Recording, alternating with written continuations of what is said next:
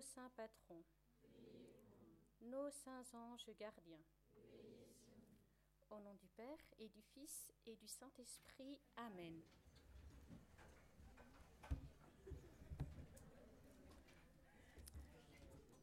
Donc nous allons parler maintenant donc, de l'éducation au bel amour et au combat olympique de la pureté.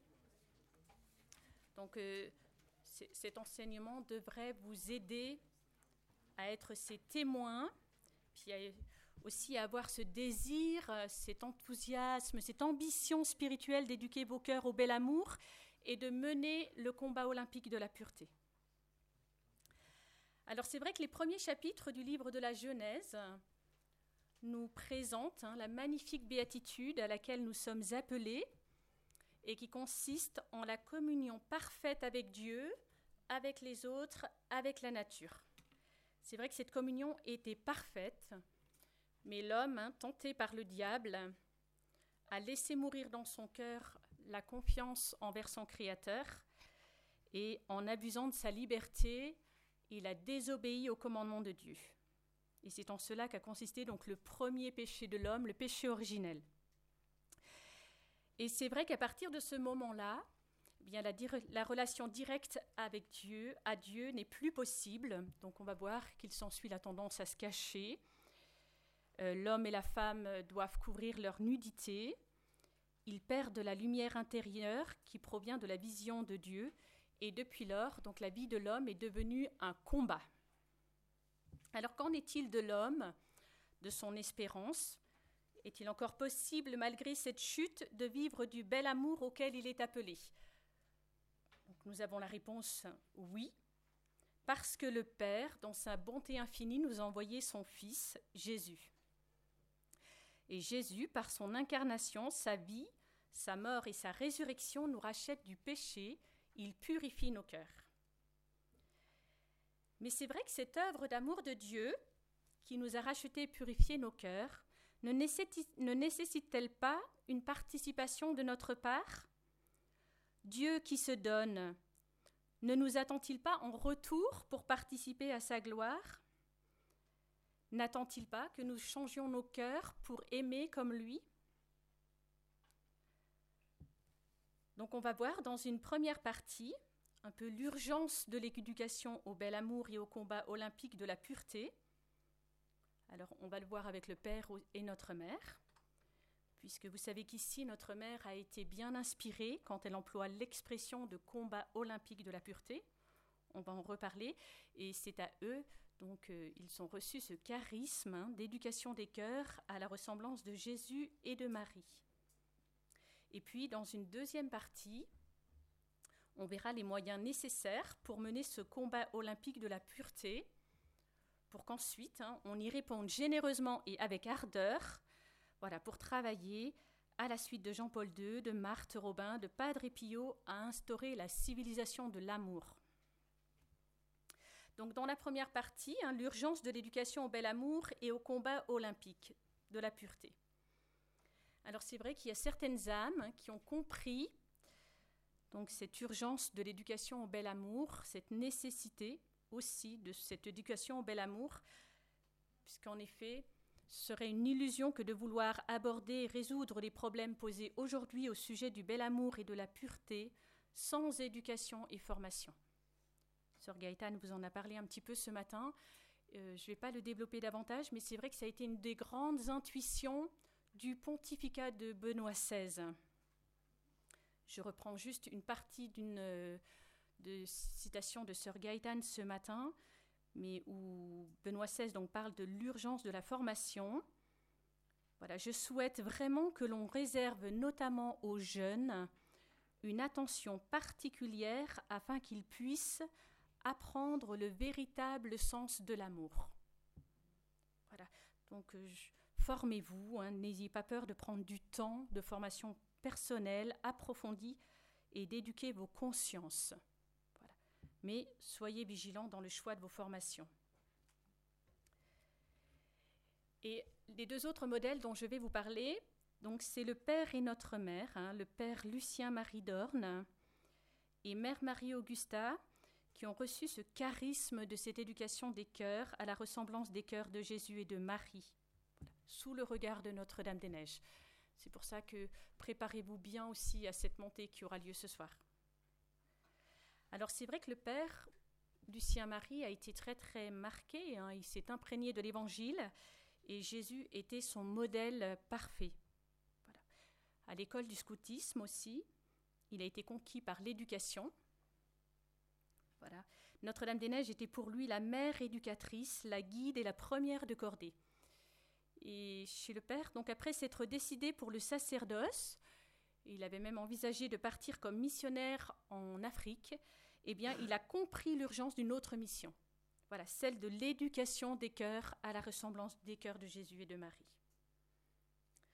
Quant à notre mère, mère Marie-Augusta, alors elle, elle était baptisée, elle a délaissé très vite Jésus, et à l'âge de 20 ans, à Paris, elle suit les cours du soir pour devenir infirmière. Il y a un événement qu'elle n'avait absolument pas pressenti du fait de son instinct de pureté, dit le père, qui l'a bouleversée, qui a été la cause de sa conversion. En effet, un professeur lui a tendu un piège pour lui faire une proposition malhonnête. Eh bien, avec énergie, elle a rejeté cette proposition. Et d'ailleurs, le professeur s'est vengé puisqu'elle n'a pas obtenu son diplôme d'infirmière. Mais depuis ce jour, Jésus est devenu le seul et grand bien-aimé de son âme, celui qui ne l'a jamais déçu. Et Augusta était bien loin de se douter que ses compagnes élèves infirmières hein, n'avaient pas eu son courage et son énergie, et qu'elles avaient toutes cédé à, à ce professeur. Cette nouvelle découverte va la bouleverser et va lui donner ce désir de les aider à éduquer leur cœur. Et notre mère, avec le père, ont compris qu'il n'y avait pas d'éducation sans combat. Et c'est la raison pour laquelle hein, elle a eu cette inspiration d'utiliser carrément l'expression combat olympique de la pureté. Et elle est utilisée hein, dans notre famille missionnaire depuis 1948. Et il n'est plus nécessaire de justifier cette prophétie tant il est évident que la virginité et la chasteté gardée pour Jésus sont devenues aujourd'hui l'équivalent du martyr. Oui, dès 1948, notre père fondateur et mère Marie-Augusta comprenaient que le chrétien serait appelé à mener un rude combat, combat olympique pour garder la pureté, et ils témoigneraient ainsi de leur foi. Et alors, euh, c'est à ce moment-là donc que je vais vous lire une citation, un texte du Père. Alors c'est vrai que la citation est un peu longue, hein, comme le disait frère Xavier ce matin, mais elle vous donnera aussi un peu l'âme du Père. Voilà, donc euh, je vous encourage à être euh, attentif. Donc je laisse parler le Père. Un des points d'approfondissement et de réflexion qui, déjà en ce temps, donc je rappelle, hein, en 1948, devenait de plus en plus nécessaire, c'était la place de la vertu de chasteté dans notre vie religieuse, qui comporte le vœu de chasteté parfaite, mais aussi l'état du monde moderne dans ce domaine de la chasteté. La civilisation qui se répand mondialement malgré toutes les traditions des peuples et des religions, a un bon côté, celui d'une libération de la femme qui est considérée de moins en moins comme une mineure dépendant toujours de l'homme. De droit, pour le chrétien, il est clair qu'elle est l'égale de l'homme en dignité et en vocation éternelle. Saint Paul disait déjà il n'y a plus d'hommes, plus de femmes, plus d'esclaves, plus d'hommes libres, il y a le Christ tout en tous. Mais concrètement, surtout dans le paganisme, la femme était la servante de l'homme. Elle l'est encore souvent. Cependant, elle peut avoir de plus en plus une égalité d'influence ou d'autorité avec l'homme. Mais une conséquence qui en soi n'est pas mauvaise, mais en pratique dangereuse à cause des conséquences du péché originel. C'est que les femmes sont de plus en plus mêlées aux hommes depuis leur adolescence, avec tout ce que cela comporte de tentation selon l'instinct sexuel, dans une liberté de mœurs qui veut s'imposer même dans toute la législation. Or, cela conduit à la corruption des mœurs. Les animaux obéissent simplement et totalement à leur instinct voulu par le Créateur, tandis que l'homme et la femme peuvent mettre au service de la sensualité et du plaisir charnel leur intelligence et leurs mœurs. Nous en arrivons ainsi à une civilisation hédoniste où triomphe de plus en plus le soi-disant amour libre qui n'est en réalité qu'un esclavage des sens, de la sensualité et de la sentimentalité. Quel remède peut-il y avoir? Revenir aux mœurs anciennes? Le seul remède est dans la civilisation chrétienne qui peut et doit obtenir la beauté et la solidité de l'authentique amour. C'est lui qui rend l'homme qui rend libre l'homme comme la femme en face des faiblesses du cœur et des grossières tentations de la chair. C'est lui qui doit permettre à la civilisation moderne de ne pas se détruire dans la corruption universelle des mœurs. On doit, au contraire, construire la civilisation de l'amour. Est-ce impossible? Certainement non. Si l'esprit chrétien pénètre partout dans les institutions, les peuples et le monde entier, la force morale puisée dans l'éducation spirituelle, la prière et les sacrements permettra un redressement des mœurs important, et c'est ce que Dieu veut. Mais est-ce que cela supprimera, dans les relations si faciles et si libres entre hommes et femmes, les tentations que ce malheureux instinct sexuel fruit du péché originel, nous a laissé en héritage? Certainement non.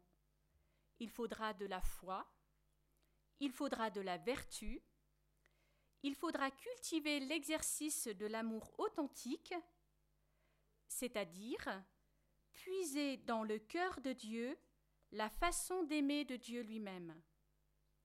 C'est ainsi que la chasteté gardée avec la grâce du Christ et pour lui, deviendra de plus en plus un martyr, c'est-à-dire un témoignage de fidélité et d'amour de Dieu. Chaque fois que le chrétien est tenté contre une vertu et qu'il résiste par attachement au Christ, il est témoin. C'est le sens propre de ce mot martyr. Mais en notre temps de libéralisme sexuel, comparable sans doute à ce que vécurent les hommes avant que le déluge les condamne, ce n'est pas un simple et banal témoignage que donne le chrétien gardant la chasteté. Cela devient vraiment un témoignage martyr qui, en temps de paix, sans persécution violente, devient en mérite, en vertu, l'égal du martyr sanglant. C'est surtout la chasteté parfaite qui témoigne le véritable amour. Mais la chasteté conjugale, sans en être l'équivalent, participe à sa valeur. Faut-il accepter facilement beaucoup d'hommes et de femmes ne se conforment pas à la loi chrétienne de l'amour? Faut-il laisser à leur conscience personnelle la décision de ce qu'ils peuvent et doivent faire en matière morale? Certainement non. La loi divine doit être proclamée et le combat spirituel doit être mené particulièrement par l'éducation au bel amour et par l'appui que l'on doit donner aux chrétiens et aux familles. Il en sera toujours ainsi, même si les mœurs s'améliorent. Mais la décision du cœur ne suffit pas pour vivre ensuite la chasteté parfaite toute sa vie. Il faut qu'elle soit soutenue, fortifiée par une vie vraiment unie au Christ dans la prière, les sacrements, l'apostolat. Il faut l'exercice de toutes les vertus, le combat contre l'égoïsme, l'orgueil, le repli sur soi. Il faut la foi, la confiance et l'amour. Ainsi, et ainsi, on peut dire que sans se lasser, on soutiendra le véritable combat olympique de la pureté. Avec la force de Jésus, généreusement, il y aura la résistance aux sauvages tentations de la volupté. Et cela sera d'ailleurs source de vigueur dans le combat spirituel en tout domaine. Cela permettra la domination de la peur, l'acceptation généreuse de la souffrance sous toutes ses formes, la réalisation d'une vie conforme aux béatitudes. Bienheureux les cœurs purs, ils verront Dieu. Notre-Dame des Neiges est notre mère et maîtresse de sainteté, sainteté dans la pureté de corps et de cœur. Avec le grand secours de l'Immaculée, nous voulons être des apôtres de la chasteté. une citation un petit peu longue, très riche, très, très lumineuse, voilà, qui nous fait comprendre donc l'urgence d'éduquer son cœur pour aimer comme Dieu et la nécessité du combat pour y parvenir. Donc on va voir maintenant dans une deuxième partie, voilà comment faire plus concrètement pour atteindre ce bel amour en vue duquel Dieu nous a créés qui doit, bien vécu, nous conduire à la sainteté. Alors que faire pour éduquer son cœur au bel amour et au combat olympique de la pureté? Alors d'abord, on en a parlé là ces deux jours, hein, mais il est important de comprendre de quel amour nous parlons quand nous disons bel amour, voilà, qui ne s'apprend et ne se vit que par la nécessité du combat, pour lequel il nous faut nous revêtir d'une armure. Donc le bel amour, hein, pour faire de nous les apôtres de l'amour, le Père, notre, Père fondateur, nous a éveillés sur la confusion largement répandue, même dans l'Église, sur les différentes formes de l'amour. Donc il ne faut pas confondre l'amour divin ou charité et l'amour sensuel ou encore l'amour sentimental. Voilà, Dieu est amour, nous répète Saint Jean, c'est-à-dire amour agapé, amour-don. Et je reprends la phrase de Sainte Thérèse de l'Enfant Jésus qui vous a déjà été citée Aimer, c'est tout donner et se donner soi-même. Alors ce bel amour qui ne s'apprend et ne se vit que par la nécessité du combat. Alors on a vu dans l'introduction hein, combien le péché originel a fait perdre en l'homme ce bel équilibre entre ses facultés spirituelles et physiques. Donc les conséquences se sont fait tout de suite connaître dans la relation avec lui-même, avec l'autre, et elles sont dramatiques. C'est vrai que la pureté des origines est comme polluée. Adam et Ève perdent immédiatement la grâce de la sainteté originelle, et l'harmonie dans laquelle ils étaient, établie grâce à la justice originelle, est détruite. Donc l'union de l'homme et de la femme est soumise à des tensions et leurs rapports sont marqués par la convoitise et la domination. Et c'est vrai que ce combat qu'il y a maintenant en l'homme, il est très bien décrit par Saint Paul, qui dit dans la lettre aux Romains Je ne fais pas le bien que je veux et je fais le mal que je ne veux pas. Je vois dans mes membres une autre loi qui lutte contre la loi de ma raison et qui me rend captif de la loi du péché qui est dans mes membres. Mais Dieu n'a pas voulu nous laisser dans cette situation misérable. Hein. Saint Jean dit Il a tel Dieu a tellement aimé le monde qu'il a donné son Fils unique. Donc on voit la nature humaine blessée n'a pas perdu l'intelligence et la volonté qui lui permettent de penser et d'agir librement. L'homme et la femme sont toujours responsables de leur vie affective et morale, mais ils doivent lutter. Et Saint Paul nous avertit hein, qu'il y a un combat contre nous-mêmes, ça c'est vrai, contre la loi de péché qui est dans nos membres, mais aussi contre Satan. Nous n'avons pas à lutter contre la chair et le sang, mais contre les princes, contre les puissances, contre les dominateurs de ce monde de ténèbres, contre les esprits mauvais répandus dans l'air. Et c'est vrai que le Père hein, nous disait que le démon est éveillé et qu'il n'admet pas la pureté qui le révolte. Donc ce combat qui est nécessaire à mener pour euh, vivre du bel amour, c'est un combat de haut niveau, un combat noble et beau, dont l'esprit peut être comparable à celui des Jeux olympiques qui demandent le meilleur de ses participants. C'est un combat parfois violent qui demande force et courage, endurance et générosité. On va voir que l'esprit du Père hein, rejoint l'esprit de Saint Ignace qui, lui, dit, il donne l'expression, il, faut s'efforcer à imiter la pureté angélique, la pureté des anges. Et qu'on remarque bien ce mot efforcer. Alors ça ne veut pas seulement dire euh, essayer, tâcher, travailler. Non, ça veut dire travailler en faisant effort et en se faisant violence. Voilà, on parlera tout à l'heure de l'énergie, mais en se faisant violence comme s'il s'agit de venir à bout de quelque chose de très difficile. Et alors, on va maintenant aborder le troisième point. Donc après avoir expliqué, redit ce qu'est le bel amour, la nécessité du combat, eh bien pour ce combat, il faut se revêtir, se revêtir d'une armure.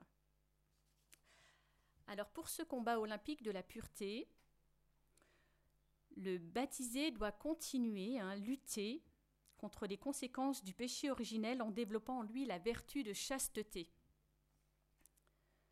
Donc j'ai trouvé une définition très très simple dans un des textes du Conseil pontifical pour la famille. Avec euh, ce que je vais redire maintenant, on va retrouver certains points de ce que je vous ai lu euh, du texte du Père. Donc je vous lis la définition qui est donnée. La chasteté est l'affirmation joyeuse de qui sait vivre le don de soi, libre de tout esclavage de l'égoïsme. Cela suppose que la personne ait appris à faire attention aux autres, à se mettre en rapport avec eux, en sachant respecter leur dignité dans la diversité. La personne chaste n'est pas centrée sur elle-même, et n'a pas de rapport égoïste vis-à-vis des autres. La chasteté rend la personnalité harmonieuse, la fait mûrir et la remplit de paix intérieure. Cette pureté d'esprit et de corps aide à développer le vrai respect de soi et en même temps rend capable de respecter les autres parce qu'elle fait voir en eux des personnes à respecter parce que créé à l'image de Dieu est devenu par la grâce enfant de Dieu. Voilà donc une définition qui est très simple. Et c'est vrai que tous les fidèles sont amenés à vivre une vie chaste, chacun dans son état de vie. Alors je vais prendre un peu chaque état de vie. Alors euh, la chasteté doit être vécue dans le célibat consacré, donc pour les prêtres et les consacrés. Juste pris un petit extrait de ce que le Père a écrit euh, pour nous. Les âmes consacrées par l'engagement à la pratique de la chasteté parfaite entrent en participation au mystère de l'Église épouse du Christ. Sacrifiant l'amour humain en soi légitime pour être unies à Jésus dans un amour absolu et sans partage, elles sont aussi épouses mystiques du Seigneur. Donc, euh, la chasteté se vit dans le mariage. Les personnes mariées sont, sont appelées à la chasteté conjugale. Alors, qu'appelle-t-on chasteté conjugale C'est cette énergie de l'amour qui permet aux époux de s'aimer dans la vérité et la délicatesse de l'amour, tant dans les moments d'union conjugale que dans les moments de continence. Les fiancés sont appelés à vivre la chasteté dans la continence, en s'abstenant de manifestations de tendresse propres à l'amour conjugal. Ils purifient ainsi leur, leur désir de leur cœur et se préparent à se donner et à se recevoir mutuellement de façon libre et définitive. Et les célibataires pratiquent la chasteté dans la continence. Alors pour vivre cette vertu de la chasteté, donc on va voir euh, donc euh, pour mener ce combat olympique de la pureté différentes armures, donc qui, vont reprendre certains points du Père. Voilà, voici quelques armures pour ce combat. Donc ce sera plutôt concret. Alors, le Père dit cultiver toutes les vertus. Alors c'est vrai qu'il n'y a pas de croissance dans l'amour sans croissance dans les vertus. Les vertus, donc ce sont des forces spirituelles que l'on peut comparer aux muscles du corps. Voilà, elles se développent avec l'exercice. Et c'est vrai que dans le CEC, e on, dit que la vertu est une disposition habituelle et ferme à faire le bien. Mais elle dit encore plus, donc je vous le partage. Elle permet à la personne non seulement d'accomplir des actes bons, mais de donner le meilleur d'elle-même. Voilà. c'est important. Et donc pour mener ce combat olympique de la pureté, il y a deux vertus que je vais développer, la maîtrise de soi et la pudeur. Même si je voudrais quand même souligner l'importance dans l'esprit de nos fondateurs de la propreté personnelle, la netteté, la bonne tenue, la simplicité sans négligence ou laisser aller. Voilà. La chasteté sans effort n'existe pas. Donc, on va d'abord voir la, vertu, donc la maîtrise de soi. Donc, la maîtrise de soi qu'on ne peut pas séparer de la vertu de tempérance. Alors, je me suis dit quelle définition je vais leur donner de la, tempérance. Il y en a bien une dans le CEC, e mais il y en a une qui est très très claire, qui a été donnée par le pape Jean-Paul II. Donc Père Bernard vous a parlé ce matin. Euh, il, a, fait énormément d'audience hein, euh, au début de son pontificat, et il, y en a une sur la, où il aborde la tempérance. Donc je vais vous lire la définition que donne Jean-Paul II parce qu'elle est toute simple. Donc la tempérance, la met en parallèle avec maîtrise de soi, vertu mal connue et pourtant si précieuse. Le mot même tempérance semble d'une certaine manière se référer à quelque chose qui est en dehors de l'homme. Nous disons en effet, dit Jean-Paul II, qu'est tempérant celui qui n'abuse pas de la nourriture, de la boisson, des plaisirs, qui ne s'adonne pas immodérément à l'alcool, qui ne permet pas que les stupéfiants lui fassent perdre sa conscience. Mais cette référence à des éléments extérieurs à l'homme a son fondement dans l'homme. C'est comme si en chacun de nous existait un moi supérieur et un moi inférieur. Donc dans notre moi inférieur s'exprime notre corps, avec tout ce qui lui appartient, ses besoins, ses désirs, ses passions, de nature avant tout sensuelle, et la vertu de tempérance assure à tout homme un moi supérieur qui domine le moi inférieur. Donc n'est-ce pas là humilier notre corps, dit Jean-Paul II, le dévaluer? Bien au contraire, cette domination le valorise. Avec la vertu de tempérance, notre corps et nos sens trouvent la juste place qu'il leur revient dans notre être humain. Voilà. Donc la tempérance assure la maîtrise de notre volonté voilà, sur les instincts. remarquons que la maîtrise de soi est un fruit de l'Esprit Saint. Donc contrôler ses actes, ses paroles, mais aussi ses pensées, voilà où commence la maîtrise de soi. Et dans la Bible, il y a le livre des proverbes. Je ne sais pas si de temps en temps vous prenez le temps de le lire, mais il y a un proverbe qui dit Mieux vaut être, mieux vaut un homme maître de soi qu'un preneur de ville. Voilà, Proverbe 16, 32, si vous voulez le retrouver.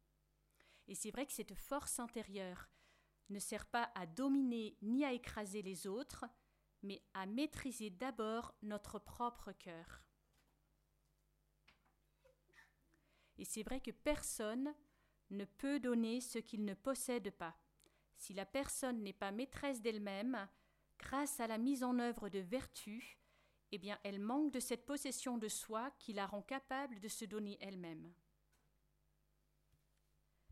Et dans la mesure où cette vertu vient s'affaiblir en l'homme, eh bien l'amour de l'homme devient progressivement égoïste, c'est-à-dire tourné vers la satisfaction d'un désir de plaisir et non plus vers le don de soi. Et c'est vrai que cette vertu, eh bien, demande une grande énergie. Voilà. Le Père et notre Mère, ils ont été très énergiques. Voilà. L'auteur de la lettre aux Hébreux dit Vous n'avez pas encore résisté jusqu'au sang dans votre lutte contre le péché. Grâce à cette énergie du bel amour, l'homme, avec la grâce de Dieu, vit dans la liberté de la loi et n'est plus esclave des tendances de la chair. Alors, où puiser cette énergie pour un tel combat, sinon en Dieu? Donc, ce secours de Dieu permet de réaliser une vie d'amour pur, plus belle encore, dans la domination de la chair, comme l'on aime au ciel, comme le Père aime, comme Jésus nous aime, afin de jouir au ciel de la béatitude, bienheureux les cœurs purs, ils verront Dieu. Et c'est ce développement dans l'amour qui fera notre beauté au ciel. Voilà. Le bel amour possède en lui-même une énergie qui nous sort de nous-mêmes. Et c'est vrai que c'est toute notre vie que nous devons éduquer notre cœur pour apprendre à aimer comme Dieu aime, pour discerner quel amour est le plus fort en notre cœur? L'amour de charité ou l'amour sentimental? Le Père disait que l'amour sentimental était amollissant. Voilà. Voilà. alors, quel amour est le plus fort en notre cœur? L'amour de charité ou l'amour sentimental? Ou le mauvais amour de soi fait de repli sur soi? C'est encore Sainte Thérèse qui disait hein, Dès qu'on commence à se rechercher soi-même, eh bien, on cesse d'aimer. Donc un travail de toute une vie. La maîtrise de soi. Donc, deuxième euh, vertu, après la maîtrise de soi, la, la pudeur. C'est vrai que la pureté demande la pudeur.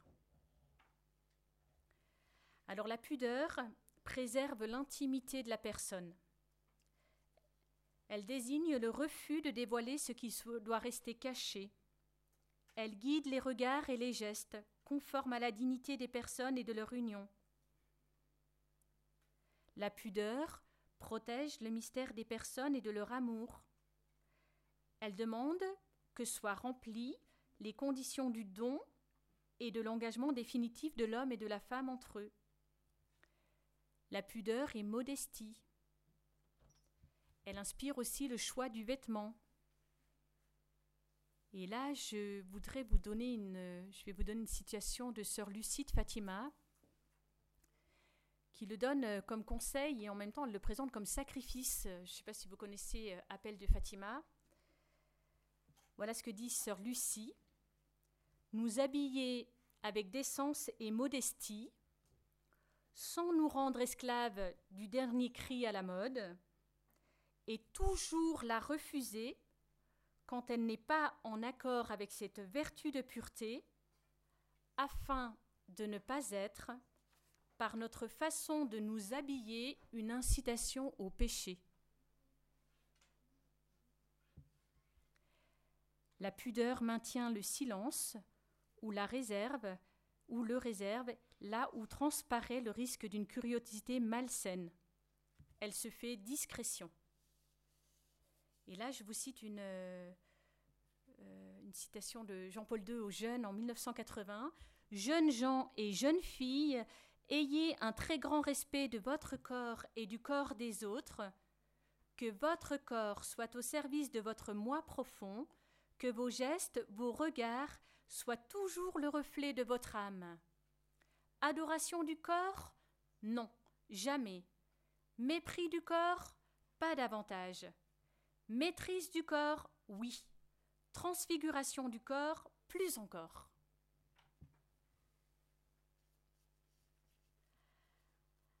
L'esprit de pureté permet les contacts naturels purs et charitables avec tous les humains. Et en même temps, la prudence devra être exercée. Il faut être pénétrant et vigilant pour saisir ce qui est objet de sensibilité, de tentation, pour ne pas troubler ni être troublé.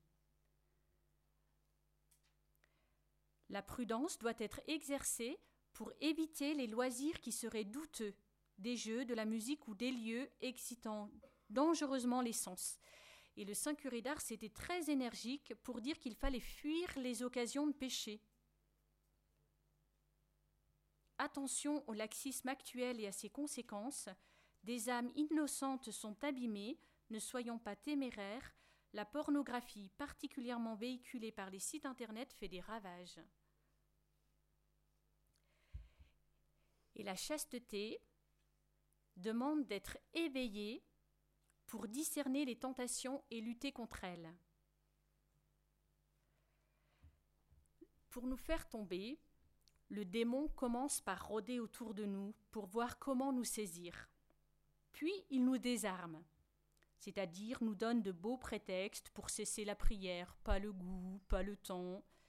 Puis il nous pousse à mener une vie agitée qui nous empêche de prendre du recul pour réfléchir et voir le danger dans telle ou telle situation ou ambiance, nous devenons imprudents, soit en nous fiant trop à nos propres forces, soit par respect humain. Que penseront les autres si je me démarque? Je, ne peux pas faire autrement. Aujourd'hui, tout le monde fait ainsi. On se ment à soi-même, et peu à peu, on perd la lumière et la force pour résister, et plouf, on tombe. Et là, je voudrais vous citer une euh, citation de saint Alphonse de Ligorie. Je vous la lis, ça redit ce que je viens de vous dire, mais avec ces mots.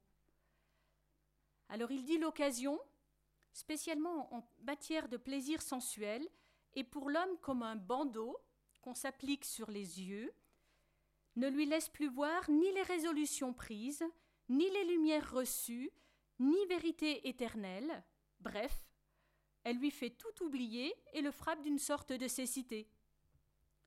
Il se trouve en Mauritanie certains ours qui vont à la chasse des singes. Dès que ceux-ci les voient venir, ils se sauvent dans les arbres, donc les singes. Alors, que fait l'ours? Il se couche au pied de l'arbre et fait le mort. Mais à peine les singes sont-ils descendus que l'ours se redresse, se jette sur eux et les dévore. Je, cite saint Alphonse de Ligorie. Ainsi fait le démon. Allant croire la tentation est morte, alors l'âme descend et se met dans l'occasion de pécher, mais aussitôt le démon réveille la tentation et l'âme est dévorée. Fin de citation. Donc il redit avec une image qui est très éclairante. Alors, autre armure, la pureté d'intention. Ça c'est vrai qui consiste à accomplir toute chose, voilà, qui consiste à accomplir en toute chose la volonté de Dieu. Voilà, ne rien faire par respect humain, ni pour être vu, donc par respect humain, par souci d'image de marque, ni pour être vu, estimé des hommes, ni pour son propre intérêt, ni pour sa gloire. Voilà, ne pas rechercher ses intérêts, et cela dans les petites choses. C'est vrai que c'est important de s'attacher aux petites choses. Alors un des premiers compagnons de Saint François comparait la chasteté à une glace de miroir, que la moindre petite tache ternit. C'est ainsi que les moindres choses ternissent la, chasteté et lui font perdre tout son éclat. C'est pourquoi il faut veiller soigneusement à la conserver dans toute sa beauté, en mortifiant nos sens et en rejetant promptement toutes sortes de mauvaises pensées. Autre armure, la garde du cœur. par une réserve habituelle, par une pureté de regard extérieur et intérieur. Et euh, pour la, la garde du cœur, c'est Maria Quattrocchi qui donne une image. Alors elle dit, pour expliquer la beauté d'une âme qui est habitée par la grâce, on peut la comparer au fil métallique d'une ampoule. Lorsque le circuit est ouvert, et bien qu'il ne soit qu'un modeste fil en humble métal, il acquiert la capacité stupéfiante de rayonner la lumière et de produire la chaleur. Mais pour cela, il lui faut la protection d'une cloche de vie qui l'isole de la perturbation de l'air. Si on enfreint cette, cette enceinte de défense qui protège l'âme des contacts malsains avec le monde, eh bien le cœur redevient un fil froid, fragile et éteint.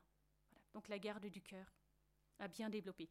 Et une garde du cœur appuyée sur des convictions claires et fortes et le soutien d'amitié spirituelle. Alors, où puiser toutes ces forces hein, pour se cultiver toutes ces vertus Eh bien, dans la prière. Alors, euh, contempler l'amour du cœur de Jésus, ça en a beaucoup parlé. Mère Marie-Augusta nous encourage beaucoup aussi à méditer la passion de Jésus pour comprendre l'amour, mais aussi pour les fortifier dans la lutte contre le péché qui l'a fait tant souffrir. Là, j'ai cité Saint Bernard. Lorsque vous serez attaqué par quelque tentation d'impureté, appliquez-vous à songer à la passion du Sauveur du monde et dites en vous-même Mon Dieu est attaché à la croix, et je me laisserai aller à des plaisirs criminels.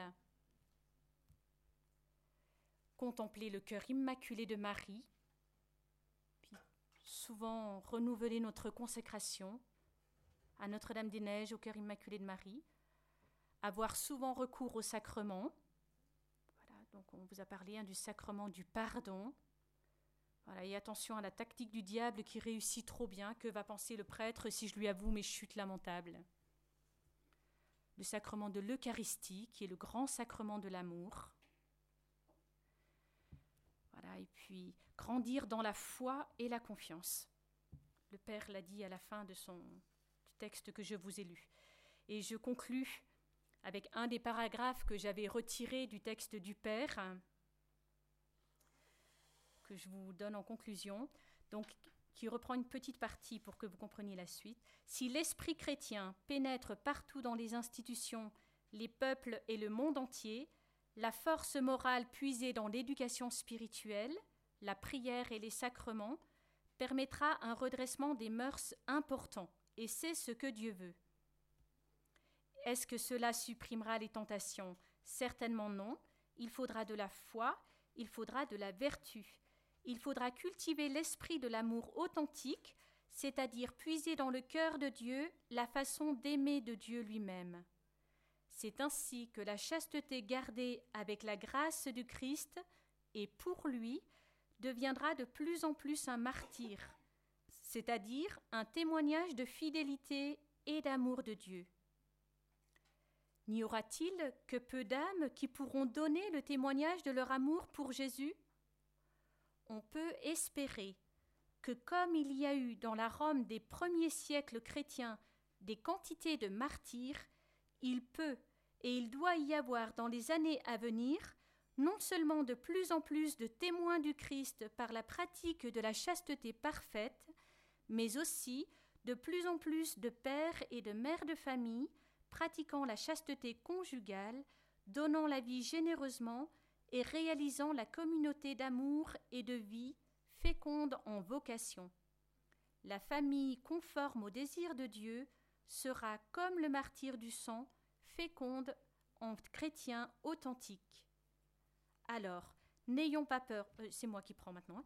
alors, n'ayons pas peur d'aller à contre-courant pour vivre ce combat olympique de la pureté, nous ne sommes pas des retardés, nous ne sommes pas des extraterrestres, nous ne sommes pas les ennemis de ce monde, mais nous sommes les témoins de Dieu, les témoins du bel amour, les témoins de cet amour qui nous permettra de voir Dieu et qui nous donne aujourd'hui la vraie joie. Mère Marie-Augusta nous dit Allez de l'avant dans vos découvertes de l'amour, devenez des témoins de l'amour, de l'amour qui purifie.